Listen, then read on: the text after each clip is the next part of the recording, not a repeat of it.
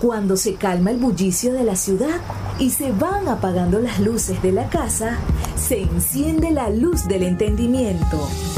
Desde este momento comienza Puerto de Libros, Librería Radiofónica, programa que contiene todos sus elementos tipo A. Puede ser escuchado por niños, niñas y adolescentes sin la supervisión de padres, madres o representantes. Comienza Puerto de Libros, Librería Radiofónica. Este programa llega a ustedes con el apoyo de Puerto de Libros, Librería de Autor. Consulta todas nuestras ofertas en nuestras redes sociales arroba Puerto de Libros. Sultana del Lago Editores, empresa zuliana de servicios editoriales. Conviértete en autor. Contáctalos en su página web sultanadelago.com.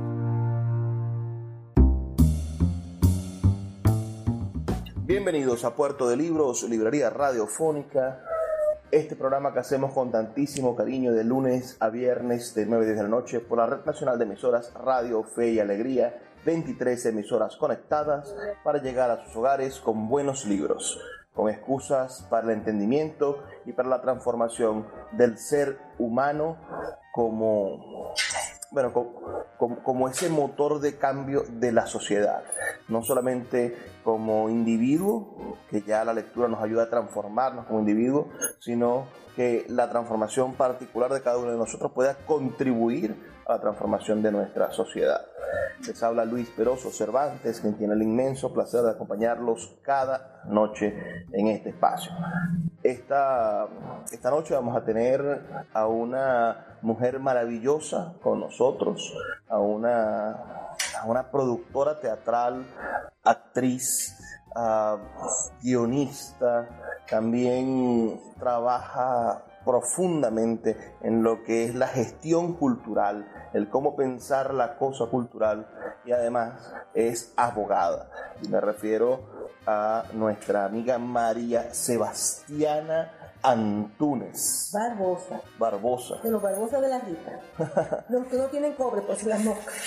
Bueno, Marucha Antunes, muy querida y reconocida en el estado Zulia, y esperamos que este programa sirva para que también la conozcamos en cualquier parte del país y entendamos el, el valor que tiene este trabajo. Más de 40 años, serían 47 años más o menos, 46 años dedicados al mundo de la cultura.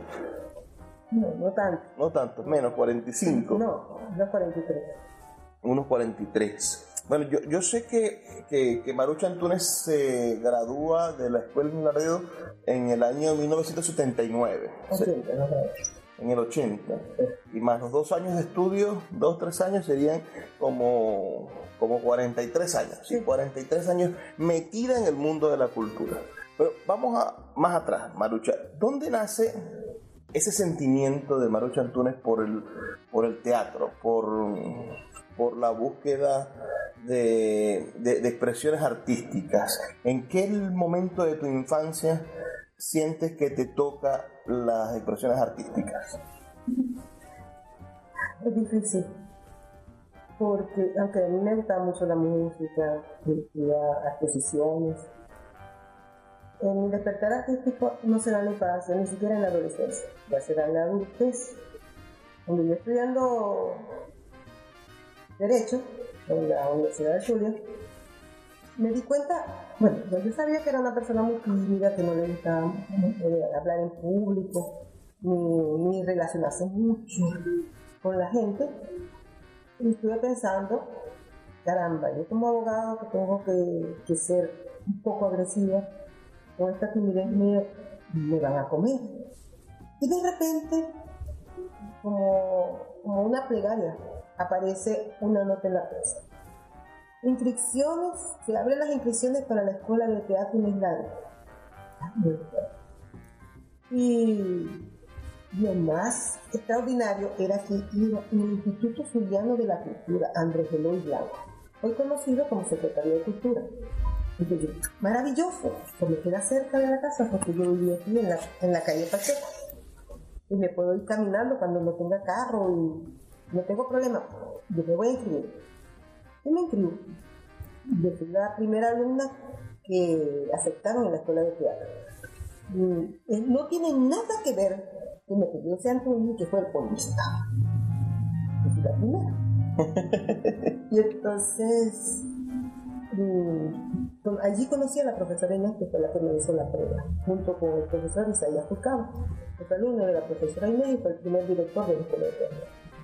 O sea que eh, aquí hay un proceso quizá a la inversa. Yo, yo, yo siempre me, me, supuse que a Marucha Antunes la habían obligado a estudiar Derecho porque, porque, bueno, porque era lo formal y tal, la familia y cumplir con ese protocolo, pero su pasión era el teatro. Resulta que el teatro eh, llega a ti dentro dentro de tus propias búsquedas intelectuales como estudiante de Derecho para, para, mejorar en tu profesión como abogada. Y, y, después se queda, se queda para el resto de tu vida. Claro, porque aunque yo pensé que el teatro iba a ser una, algo notorio, resultó que fue lo principal. Nosotros comenzamos la, las clases en la escuela de teatro el 7 de marzo. El 6 fue la inauguración y el 7 comenzamos las clases. Ya a la semana sabía que yo me iba a quedar con el teatro. Estudiando la carrera, me gradué, más. ¿Qué, ¿qué, te, ¿Qué, te, hizo decidir eso? No sé si recuerdas. Claro, es que eh, es muy envolvente. Si te va metiendo en la sangre, en el cuerpo, en la intelectualidad, y tú ves todo el mundo que te puede brindar el teatro. ¿no? Y, por decir, yo seguí estudiando la carrera de Derecho porque me enseñé todo y quiero, quiero decirles que a mí me hicieron dos test vocacionales en el tercer año para ver si iba a ciencias humanidades, que siempre iba con las humanidades, y me salía literatura, derecho, periodismo, y otro en quinto año para saber qué carrera. Y en, las tres, en, los dos test que me hicieron, me salía derecho y teatro. Entonces yo no estuve muy equivocada cuando agarré la carrera de derecho, que me gustaba. Es una carrera muy linda de estudiar, muy dura de ejercer, eso sí. Porque tienes que, a veces, guardar la ética y eso no lo puedo hacer yo. Claro, claro. No eh, puedo guardar la ética y... A veces hay que defender lo indefendible porque es el, el, porque es el oficio, porque es el cliente. Porque...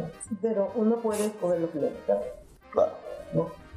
como yo no soy una persona que está muy amante de, del dinero, simplemente pienso que el dinero es necesario para tener una buena vida, no para acumular. Pero el teatro me fascina. Eso sí, me fascina. Aunque yo sí, siempre he sido lectora.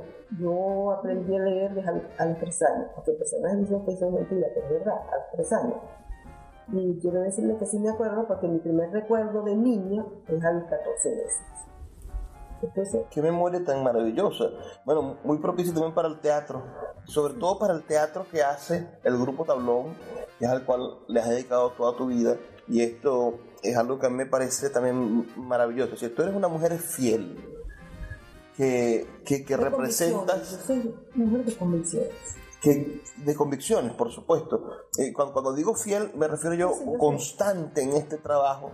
Te has casado con un proyecto como el Grupo Tablón, en el cual tienen cuarenta y tantos años uh, funcionando como, como agrupación y, y, y, te has mantenido allí. Regularmente uno ve la historia escénica de, de, actores y saltan de un grupo a otro, hay muchas iniciativas.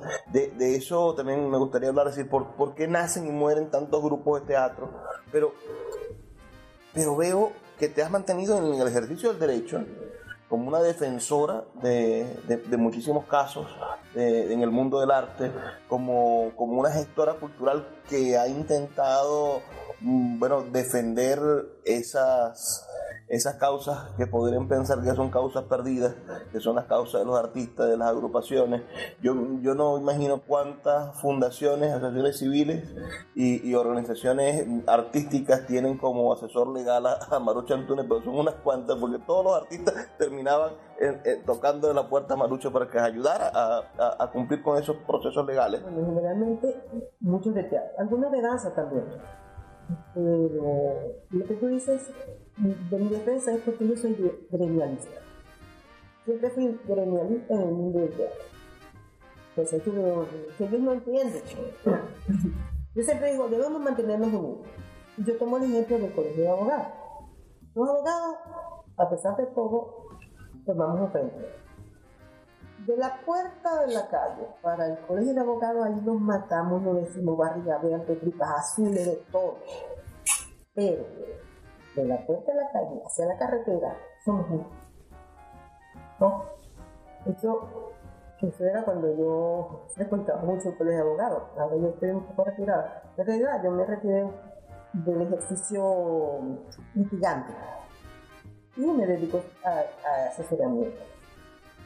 Pero siempre, siempre, siempre, siempre he luchado porque nosotros tengamos una mejor calidad de vida. Y muchos de mis compañeros no han querido entender. Que mientras nos hagamos más fuertes, nos unamos, va a ser más difícil que nosotros nos rompan la cresta. Porque algo que está unido es más difícil de romper que de cuidado. No, entonces nos agarran por aquí, nos agarran por allá. Y mientras nosotros no tengamos una convicción y, dejemos de estar peleando, de estar eh, creyendo en pajaritos peleados, no vamos a hacer nada. Y te lo digo porque en el 1999 se promulgó la primera ley regional de, cultura del Estado de. Fuimos el primer Estado que aprobó una ley regional. En esa ley regional había una de las cosas más maravillosas que yo he visto eh, en cuanto a aportes económicos. Es un proyecto de José Pata, ¿sabes? Era un instituto de, de financiamiento que iba a funcionar con el 1% del ingreso bruto, es decir, para para la escuela, el ingreso bruto que tuviera el Estado. Es decir, que ahí entraban todos sin, sin la deducción de los gastos. Entonces nosotros empezamos que no, que el secretario lo tenemos que poner que la administración de ese fondo tenemos que ser nosotros, o sea, todos los y se empeñaba mucho más los, muchachitos pirateados. Y decían, no se puede. Señores, no se puede. Porque los secretarios, tanto de cultura, de educación, de, medicina, todo eso pone el gobernador, precisamente sus secretarios que van a trabajar. Entonces vos vas en una empresa, el el dueño de la empresa no puede contratar a los, a los empleados, sino que es el empleado que va a contratar No se puede porque la ley lo prohíbe. El garante, el garante del dinero que das para allí, el gobernador. Claro, el responsable. A ti. Vamos a hacer una pausa, Marucha, de dos minutos para escuchar los mensajes de nuestros amigos de Radio Fe y Alegría. Ya volvemos con más de este programa para que esmechemos un poco ese, ese asunto de la primera ley regional de cultura y el quizá por qué no se ha logrado uh, poner en funcionamiento un, un cuerpo legal que defienda a la gente de la cultura. Síguenos en arroba Librería Radio.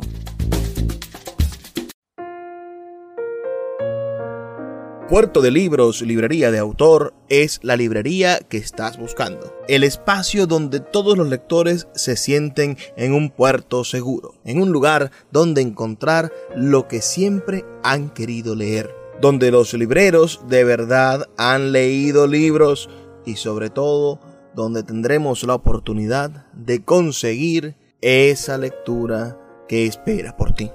Estamos en el Teatro Varal de Maracaibo y próximamente abriremos de nuevo nuestra sede en la vereda del lago. Pero puedes adquirir libros en todo el país a través de nuestra página web www.puertodelibros.com.be o nuestra cuenta de Instagram arroba puerto de libros. Puerto de Libros, librería de autor, la librería que estás buscando.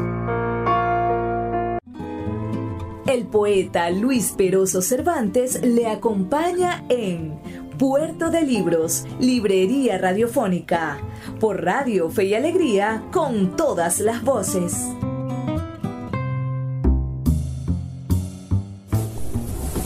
Seguimos en Puerto de Libros, Librería Radiofónica, esta noche con la actriz, promotora cultural, gerente, abogada y bueno, y constructora de sueños, nuestra querida Marucha Antunes, María Sebastiana. Esa Sebastiana es un nombre como, como del siglo XIX. Había una abuela que se llamaba así. La mamá de mi papá se llamaba María Sebastiana porque nació el 20 de enero. Y quedó, bueno... Sí, generalmente, siendo el patrón de Maracaibo, era lógico que mi abuela se llamaba Sebastiana. Genial.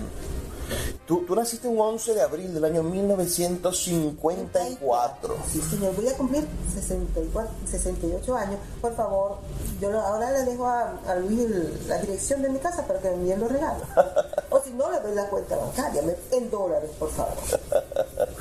bueno, lo cierto es que, que Marucha ha visto correr muchísima agua dentro de, este, dentro de este río de la cultura zuliana y por consiguiente venezolana. Existe una ley regional de cultura aprobada en este momento, existe una ley orgánica de cultura, acaban de promulgar la ley nacional del teatro, existe la ley de los artesanos, existe la ley de los músicos. El eh, libro de, del cine. Pero ¿por qué no se aplican estas leyes que benefician a la cultura? Porque esas cuotas presupuestarias que están estipuladas en esas leyes son ignoradas campantemente. Pero eso es muy fácil, es muy fácil. Eh, cuando un gobierno promueve la cultura en todos sus aspectos, sobre teatro, danza, literatura, eh, pintura, las artes plásticas, las artes escénicas, las audiovisuales, va creando una conciencia en el, en el ciudadano. El problema es que ahora todo el mundo dice que la cultura no es necesaria. Yo retaría a una persona a pasarse un mes solamente trabajando y estudiando, sin ningún tipo de diversión, sin ver la televisión, porque eso es un medio audiovisual que, puede, eh, que, que genera cultura, sin escuchar música, sin leer un libro ni una revista. Eh, mm, te digo que no aguanta 15 días, se vuelve loco, se vuelve loco porque el, ser humano necesita esparcimiento, necesita distraerse, necesita que su mente trabaje en otra cosa. Y una de las mayores y más fabulosas cosas que Dios nos dio fue el cerebro. Tiene la maravillosa función de la imaginación. Y una persona sin imaginación, una mesa, un libro, eso no existe. Todos los humanos tenemos imaginación y creatividad.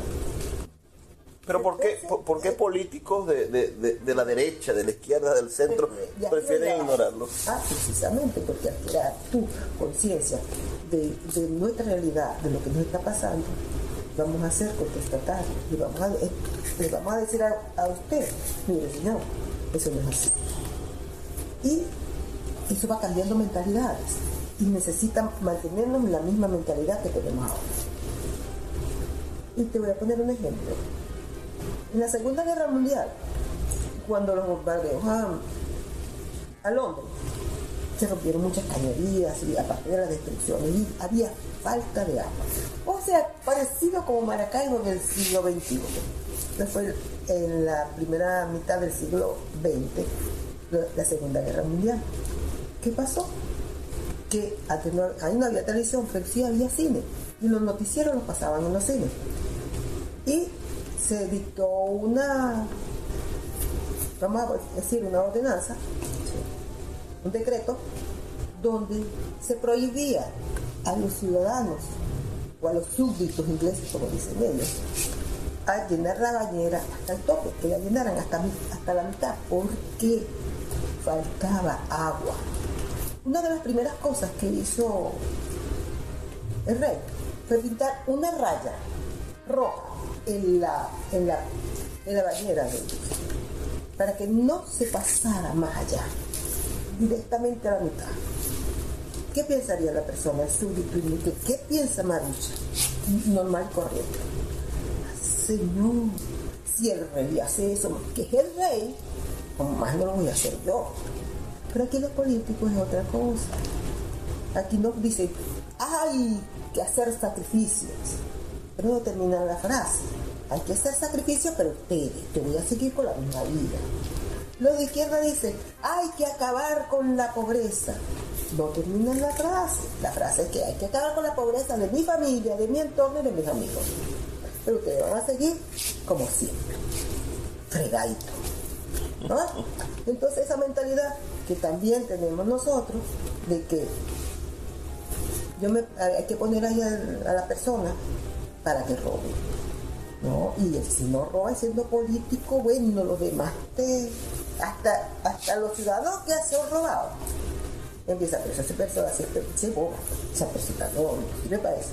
No aprovecho. No, pero nosotros no entendemos, porque no nos han dejado entender. Y lo que entendemos nos, nos etcétera. Es que la persona que se dedica a la política no va para robar, sino para ayudar.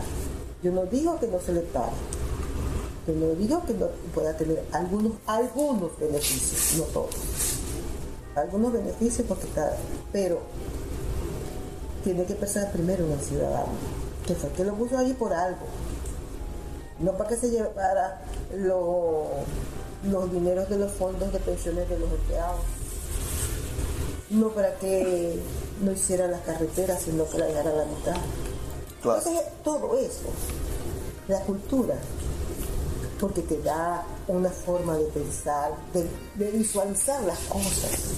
Y sobre todo en el teatro, porque el teatro es audiovisual, directo. Hablemos del teatro. Ustedes en el 79, escondidos, siendo estudiantes de teatro, ah, fundan el grupo Tablón, Teatro de los Pueblos. teatro a los pueblos. Teatro a los pueblos. Es como el, el lema. Sí háblame un poco del grupo Tablón y del tipo de teatro que hacen, porque hoy estamos acostumbrados a ver quizá un teatro minimalista, un teatro ah, donde no se invierta mucho en vestuario, un teatro donde bueno la escenografía eh, eh, está supuesta en, en los diálogos, pero uno ve la fotografía de los montajes del tablón y ve que, se gastaba en un decorado, que cada personaje, bueno, tenía su vestuario construido y, sudado, y, había dentro del elenco un vestuarista, un escenógrafo y, un montón de, personas a, la usanza del, del, viejo teatro, de los grandes escenarios del teatro. Bueno, te voy a decir una cosa. Cuando el grupo teatro Tablón, Teatro a los Pueblos, empezó, éramos súper minimalista, porque solamente trabajábamos con vestuario y algunos elementos, eh, como diría yo, de escenografía. Pero era porque nosotros viajábamos. Nuestra primera presentación fue en el Chivo. Vaya. Allá por el sur del lago. En una feria patronales en el Chivo. Y la segunda función el mismo día en el Chivo en la mañana y en la noche en Santa Bárbara, en San Carlos del Sur. Ahí donde tienen ellos el Ateneo. Con una obra que se llama Mundo de Sorpresas. Tomamos, porque en eso sí soy yo muy clara. a mí me gustaba el teatro, pero la visión mía era de espectador. Porque yo pagaba entrada para ver teatro entonces, como visión de espectador, sabía lo que le gustaba a la gente.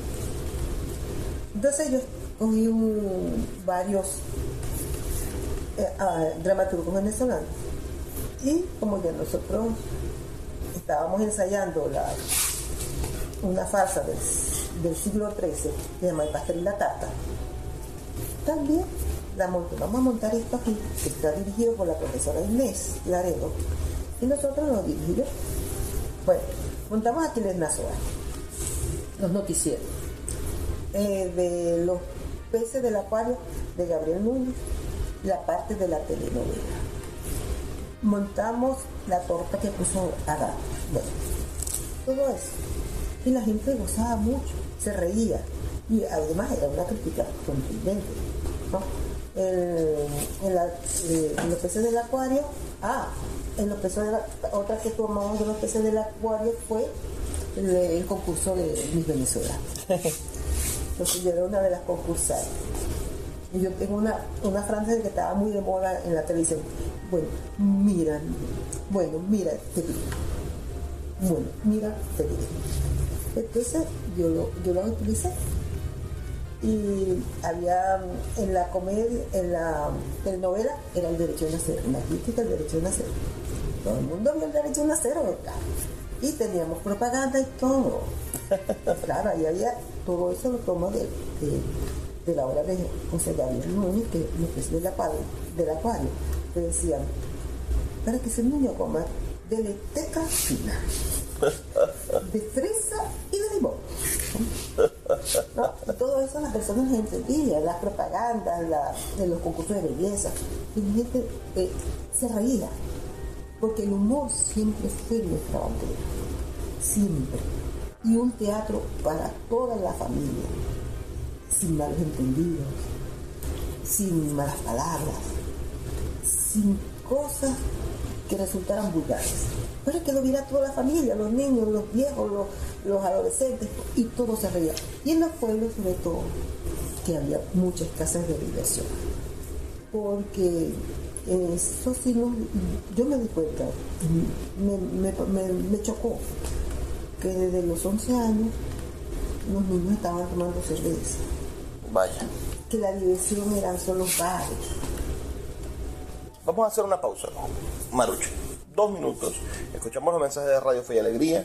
Las personas que quieran enviarnos sus comentarios pueden hacerlo al 0424 672 3597 0424 672 3597. Ya volvemos con más de Puerto de Libros, Librería Radiofónica. Escuchas Puerto de Libros con el poeta Luis Peroso Cervantes. Síguenos en Twitter e Instagram como arroba Librería Radio. El poeta Luis Peroso Cervantes le acompaña en Puerto de Libros, Librería Radiofónica, por Radio Fe y Alegría, con todas las voces.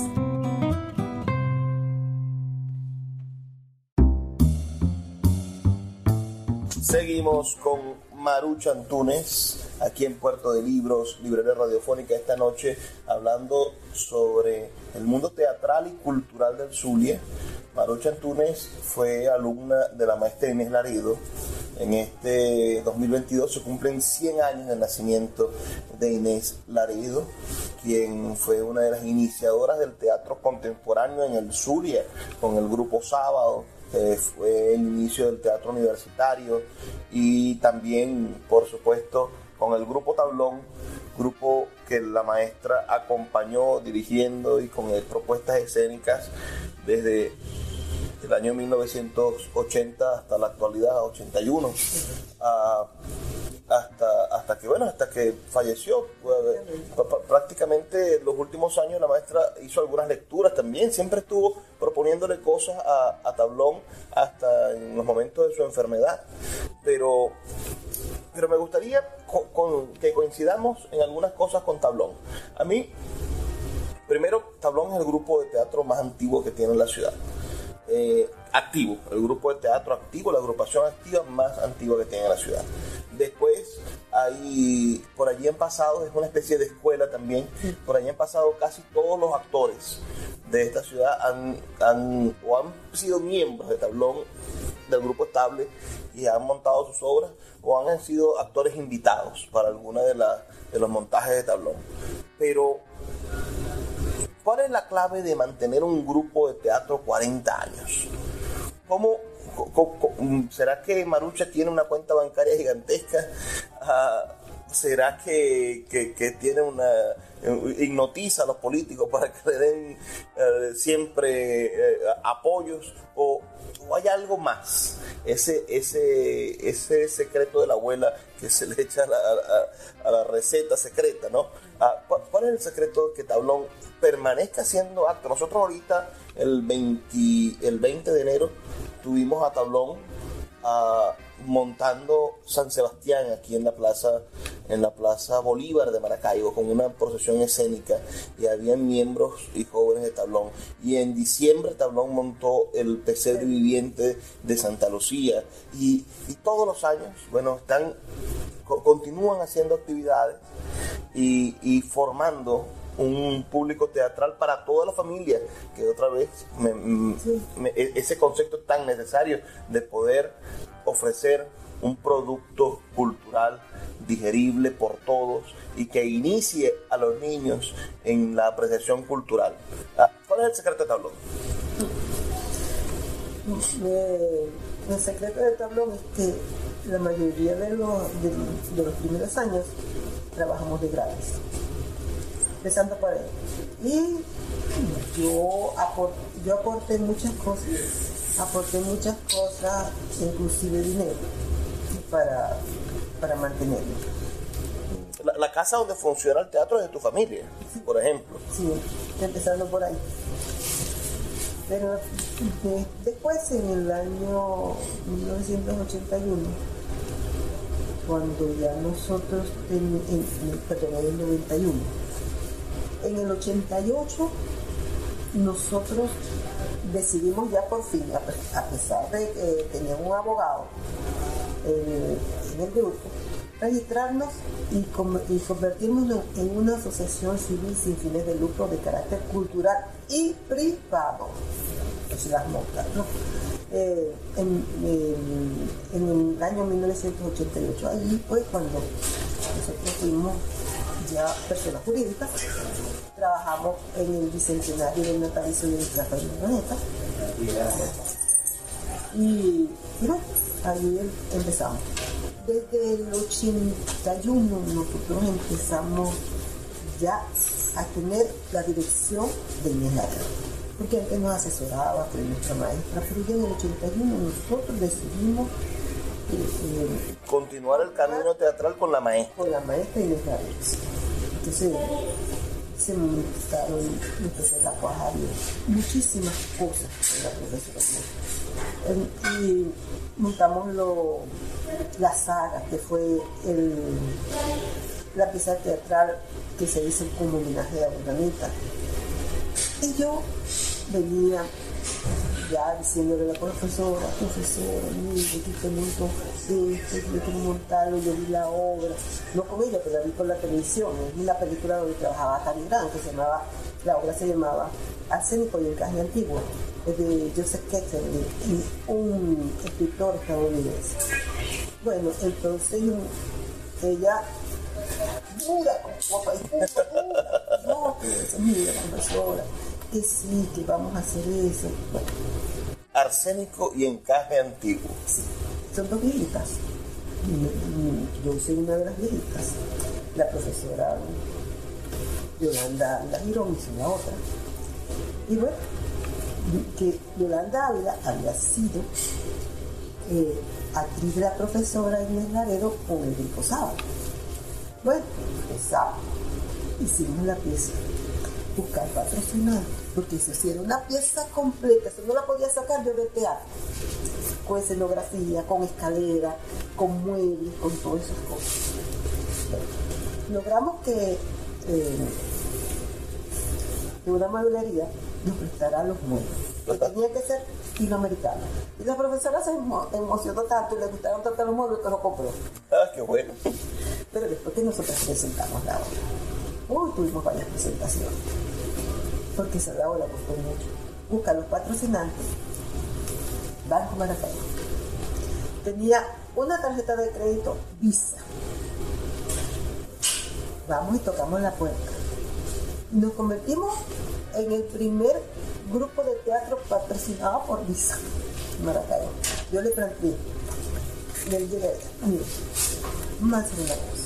Que nos dan aporte, nosotros le vamos a entrada. O sea, más que todo. Un intercambio. Y yo le voy a, a- a dar consejo. Ustedes tienen que enviar los, los estados de cuenta por correo, cuenta por correo antiguamente. Ahora quiero pasar por internet. ¿Qué pasó? En cada, en cada Sobre. sobre ustedes le tienen que encontrar A ver qué pasa. Bueno, dice, resulta, señor, que el teatro se llama. El teatro oral. No el Bellas Artes. El teatro Bellas Artes. Todavía me estaba. El teatro, el teatro Bellas Artes. Se. Dice, profesora, hay mucha gente. Y yo, mira, y, y no conozco a ninguno, profesora. No, dice, no. Bueno, una hora que dura más de dos horas. Y es más de dos horas. De los cuales yo salí en toda hora 10 minutos de escena. Un canción, pero me gustaba el personaje, utilizaba cosas. Y como era cómica, No, pero la disciplina actoral para estar casi dos horas en escena es, es altísimo. como no, ¿Qué memoria? esa es una de las cosas, sí, es una cosa que, estudiamos, estudiamos y nos regañaba, y nos volvía a regañar la profesora. Y dije, entonces con libreto, pero no mucho, pero claro, estábamos mucho más jóvenes. Eh, y teníamos, eran 14 personajes y, teníamos 13 actores. Porque eh, como uno solamente entraba al principio y después al final, lo agarramos a él y pudimos hacer los 14 personajes. Y, y en ese en esa escenificación, digamos, en esa en ese montaje, empezaron a cobrar ustedes, empezaron a profesionalizarse. No, Estaban los honorarios. no, ya nosotros eh, tratamos de hacerlo con los peces del acuario, mundo de sorpresa, sí. o- por ahí tengo las tarjetitas que costaban 10 bolívares, 5 bolívares. Porque también es la lucha por sacar al hecho cultural de, de los brazos del papá Estado y convertirlo en una industria de producción cultural que dignifique el trabajo. Porque si dependemos del Estado, si toda la acción cultural depende de que, de que a los políticos amanezcan con buena pre y le aumenten el sueldo de los actores, o, o de que a alguien en la administración pública se le ocurra crear un código de actor, ¿no? Porque ah, muchas veces nuestro, nuestro- en la administración pública están los actores, pero bueno, es secretaria número uno. No soy empleado público, pero eh, ahí solamente hay músicos y empleados públicos. Gracias. Bueno, el- bueno, eh, nosotros tratamos de, involucrar a la, a la empresa privada, como no, a la empresa privada, como pero ya en el 91 dije yo, yo no puedo. Yo verdaderamente le dije, "Ojalá, yo no puedo subsidiar más. Y todos estábamos subsidiando. Pero el fuerte era la, la participación mía. Entonces, bueno, después que nosotros tenemos desde el 59 un librito así, de todo lo que nosotros hemos con todas las- los, los anexos, hablamos en el CONAR para eso. Pero también se estaba dando al mismo tiempo un movimiento político liderado por, por Hugo Cabeza con el sector cultura del Estados Unidos. Empezamos nosotros a trabajar, a, convencer. Como yo tenía credibilidad, eso sí le puedo decir, he sido muy apreciado por mis compañeros y creen en mí. Empecé a trabajar con ellos. Vamos, ya vamos a hacer esto, vamos a hacer lo otro, qué podemos hacer y cuánto logramos. Bueno, nos fuimos un grupo para Caracas con tambores, Juan de Dios, eh, eh, estaba eh, estaba bien, estaba Mampara, estaban varios. Y Juan de Dios se trajo a los, a los patrimonios desde Bogotá. Esos chimbangleros tradicionales. Sí, ya. Trajeron unos tambores y trajeron a las a los viejos, a los que, a los maestros. Nos fuimos a Caracas en un autobús. Y vámonos todos. Ahorita nos estaba esperando allá. Y siempre él nos dio el apoyo. Pero es luchar uno contra los demás. Claro. Y como tenemos la mentalidad de que no, la cultura no da voto, la cultura genera dinero, entonces vamos a enfermar. Porque no, todavía no han entendido que desde la, la década del 70. Ya los conceptos económicos de, para determinar si un país es desarrollado o no es desarrollado ¿ah? no eran suficientes. Para determinar si un país está verdaderamente desarrollado, factor cultural Vamos a hacer una pausa, Juan.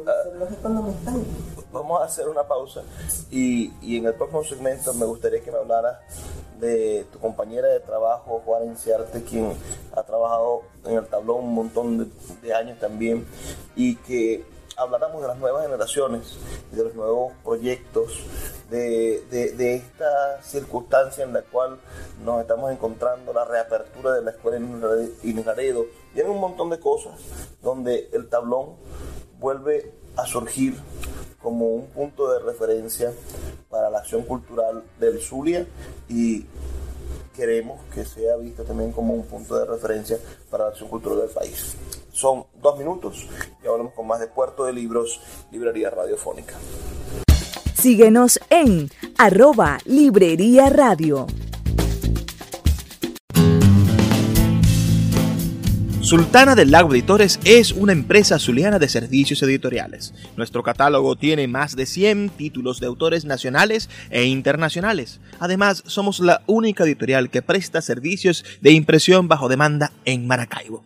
No necesitas invertir en grandes tirajes. Tus lectores pedirán tu libro, nosotros lo imprimiremos y tú obtendrás regalías. Por ello, también editamos internacionalmente en Amazon y Google Play Books. Conoce más en nuestra nueva página web www.sultanadelago.com o siguiéndonos en Instagram como arroba sultana del lago. El poeta Luis Peroso Cervantes le acompaña en Puerto de Libros, Librería Radiofónica, por Radio Fe y Alegría, con todas las voces.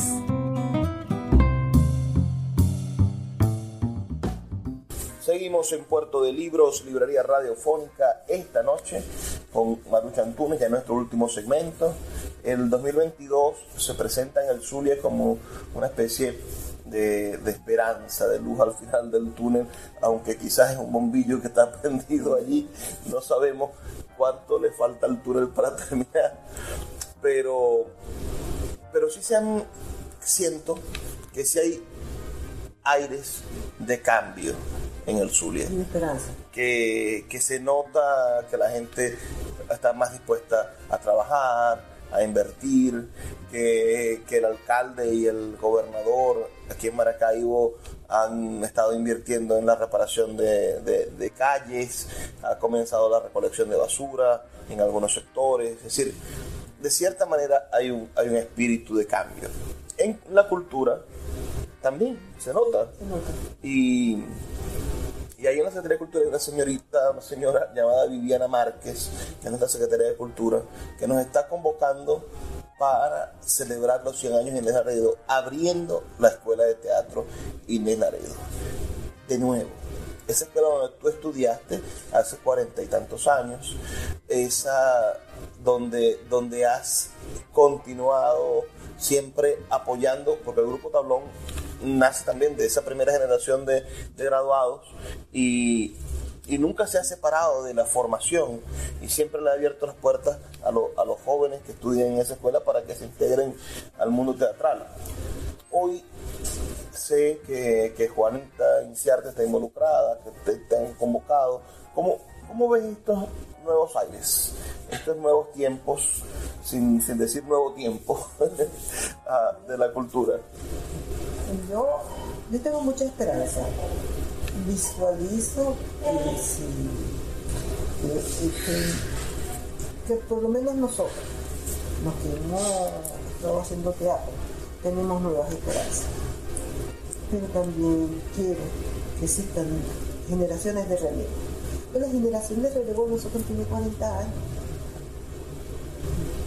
necesitamos gente de 17, de 14, que verdaderamente empiecen a, tomarle cariño a eso. Pero el problema importante es el factor bueno, yo te lo voy a decir, que la gente de, cultura tiene mucho vicio. Ellos no a qué pasa, tienen un vicio que yo quisiera que se lo quitaran, pero no, ellos siguen con eso, todos los días, todos los días.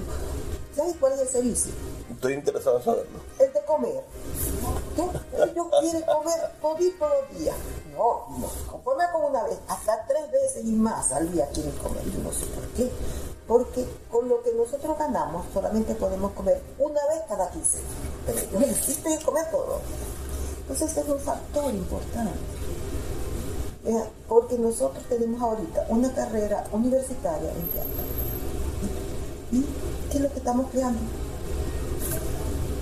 ¿Ah? Un desempleo ilustrado. Artistas de hambre, como decía Kafka. Bueno, un desempleo ilustrado. ¿Y eso? porque aquí dice, como, me, decía, necesito un licenciado de educación, salen 200. Necesito un concertista de cello. Que necesito un concertista de cello. Me parece. Porque no se dan así. El artista tiene que tener algo. ¿No? ¿Qué es lo que tiene el artista. El artista tiene creatividad y talento. Esa es una patente que nace con nosotros. No todo el mundo escribe poesía. Yo he intentado escribir poesía, pero no se lo doy a él. Jamás. Porque primero me quité el habla, como dice. Y ahora pasemos a, a la mocha. Juanicia, Juanita, como dice la mayoría. La morocha, me encanta la morocha, La morocha, éramos dos. Ella tratando de que gastáramos y yo tratando de que no podíamos gastar nada. Pero ella siempre ha sido el, el, alma en motor de tablón, como decían los muchachos. Porque ella siempre ha inventado, ella es muy inventora, muy inventora siempre es al revés, ¿no? El, el, director intenta gastar y el productor ahorrar, pero ella es una productora que quiere gastar. El problema es que, como ese es un concepto, el productor no es el de los reales, el inversionista es el de los reales, ¿ves? Claro. Entonces, como yo era inversionista, además de directora, además de directora de, la parte gerencial, pero ella es muy creativa, muy creativa, si no decir. Todas las cosas que nosotros hemos hecho en Tablón se lo debemos a Juana. Claro las obras de teatro, más que todo las, las estudiaba yo y, y, planteaba la profesora, pero Juanita era que el día de Boya, el parrandón también, la, el pesebre viviente. Aunque el pesebre viviente nace porque a mí eh, me llamaron del colegio de abogados. La, la coral del colegio de abogados, la directora, sobre diálogos y me dijo, mira, mucho que cada los conciertos, de Navidad, no hay nada que podemos hacer. Yo tengo este, ahí este libreto que quieres que lo monte. Y la pastoreta. Como no, vamos a montar. no te preocupes, yo te lo monto. Ahí lo gasto. Y, pero entra gente, ay, no te preocupes, mi amor, que no hay nada más que traiga, que traiga más público que un padre orgulloso de su hijo. Claro. Hasta la abuelita en silla de ruedas te la van a traer. bueno, de ahí. Pero nosotros empezamos a montar el PC de Navidad y lo hacíamos hasta que ella se le ocurrió. Lo vamos a montar en Santa Lucía. En la iglesia de Santa Lucía va a ser el Y entonces nos vamos a ir todos los muchachitos con el vestuario, cantando. Y, y vos vas a cantar todo. No tenemos cuatro. No canten. Entonces, Gracias, esto esto nació, nació, pero ya. Así. Oh, porque no se acoplaba. Todo el trayecto. Y entonces empezamos a tocar las casas. Mire, señora, que mi esposa va, a tener un hijo. Recién la pasar. No, cerraron la puerta, porque eso lo habíamos ensayado todo. ¿Ah? Esas son las cosas creativas de Valencia. Yo pienso que si Valencia no hubiera estado nosotros no hubiéramos desarrollado tantas cosas. Eso, se lo reconozco yo a ella. porque inventó así, esa creatividad que tiene esa mujer. Y, bueno, que junto con la profesora Inés, bueno, la profesora Inés para nosotros pues, algo extraordinario. Todavía yo siento. La última obra que montó la profesora Inés fue la reposición de un sainete que se llama Rompimiento, que lo montamos nosotros en, el 82. Y ella lo dirigió y hacíamos los ensayos en su casa. Cuando la profesora Inés cumplió 95 años, le pusimos una hora, que esa sí fue algo que yo quise montar, porque me gustó, a mí siempre me ha gustado mucho que, que hacía ¿Ah? Desde que lo conocí a los 16 años, yo, ya he muerto, por supuesto, ah, con las clases de literatura. No. En la biblioteca del Colegio San Vicente, cuando en la clase de literatura nos llevaron, nos tocaba la parte de teatro y de García Lorca, nos llevaron a, oye, Yerma. Y Yerma. Yo quería que fuera todo el día en la biblioteca escuchando el teatro. Y después cuando lo... Aunque yo lo había leído un poquito algunos versos que no sabía que iba a ir y me, me gustaba. Y después cuando nosotros en las clases lo estudiamos a él, eh, me fascinaba. Y un poema que yo le aprendí a los 16 años fue eh, Romance de la Luna. Entonces yo quería hacerle un homenaje a García Lorca y, se montó una pieza que se llama Por siempre loca, que es una pieza muy, muy didáctica. Tomamos todo, la, la poemática, la música y la dramaturgia de Lorca. Y teníamos un cantante que fue luego, un guitarrista. Tuve la oportunidad recientemente de ver unos fragmentos en video ustedes además tomaron video de todo ese, ese espectáculo. Verdaderamente asombroso. Los vestuarios, la escenografía, la utilería llevada a la época y, los arreglos musicales. Eh, la música, algunos de ellas, solamente uno. Porque la que llama, la, la, cuando dice Luna quiere ser madre, no nos pagamos Las otras sí las podíamos agarrar bien y todo lo de Lorca también porque ya eso había pasado a ser patrimonio de la humanidad. Por cierto que la ley de, derechos de autor está vigente y se modificó en el 91, una ley que viene desde la década de los 60 para que se sepa. Y ya no son 50 años, son 60 años. En España son 80. Cada país tiene su... vamos a cerrar, Marucha, yo mm, verdaderamente creo que pudiéramos hablar dos horas más, pero porque hay mucho, ha sido testigo de tantas cosas. Nuestra María Sebastián Antunes Barbosa ha sido testigo de tantas cosas maravillosas, pero yo quiero hacer un reconocimiento a tu valentía como mujer de enfrentar a una sociedad como la maracucha, que en los últimos 40 años quizás ha evolucionado, pero que es una sociedad machista en el fondo, que, que, tiene un patrón construido de lo que debe ser una familia y lo que debe ser una supuesta conducta moral que, que, los hombres no cumplen, pero que a la mujer le quieren imponer es decir, la mujer tiene que estar encerrada, hacer el almuerzo, la cocina, tener a los cuatro muchachos. Y, la mujer que se sale de ese patrón, bueno, e, es, es vilipendiada en nuestra sociedad. Y tú eres una profesional, eres una mujer dedicada de una manera metódica a la, producción cultural. Has dirigido durante estos 40 años esa agrupación de teatro que todavía sigue dando frutos.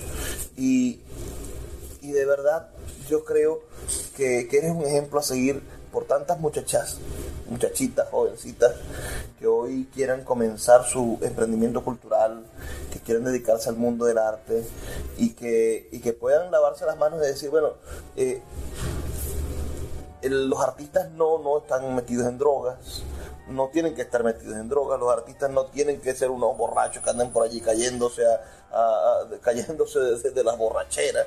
Los artistas no, son un,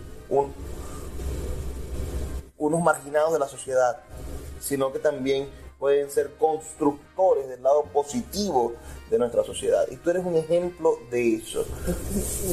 No tienen que ser, tienen que ser nosotros. Y yo hablo de la profesión que elegí, la del teatro.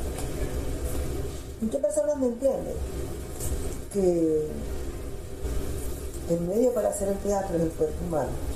Somos nosotros. Así como todas las artes escénicas son el objeto es el cuerpo humano, el objeto de trabajo. Y tú tienes que cuidarlo. Empiezas a tomar alcohol, a, consumir sustancias psicotrópicas, estás perdiendo la intelectualidad, porque el cerebro se te, se te atrofia, ya no tienes la, la agilidad eh, motora, porque la pierdes.